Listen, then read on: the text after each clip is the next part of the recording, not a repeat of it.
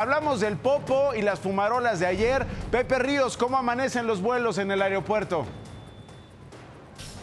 Así es, Nacho, a pesar de estos este, 22 vuelos cancelados y la actividad del Popocatépetl, pues eh, aquí dentro del Aeropuerto Internacional de la Ciudad de México, pues las cosas transcurren con normalidad. Así como lo muestran las imágenes de mi compañera Laura Martínez, pues el arribo y descenso de usuarios de esta terminal aérea, pues transcurre con toda normalidad. Pero ¿qué es lo que ahorita sabemos de estos 22 vuelos cancelados, Nacho Auditorio? Pues que hasta el momento las aerolíneas que resultaron afectadas ya trataron de contactar a los usuarios afectados, quienes les previeron un plan de apoyo hasta el 3 de marzo para reprogramar sus vuelos. Sin embargo, el problema de esto es que diversos usuarios tenían vuelos de conexión y los cuales pues básicamente pues sus planes ya quedaron a la deriva. Además, lo que se han este, reportado hasta el momento es que ellos no cuentan con un aval que les pueda comprobar que ellos habían perdido su vuelo, salvo el boleto y el pase de abordar. Sin embargo, pues ellos aún se mantienen con preocupación. Por otro lado, hay que apuntar, Nacho, que este, hasta el momento la autoridad aeroportuaria de esta terminal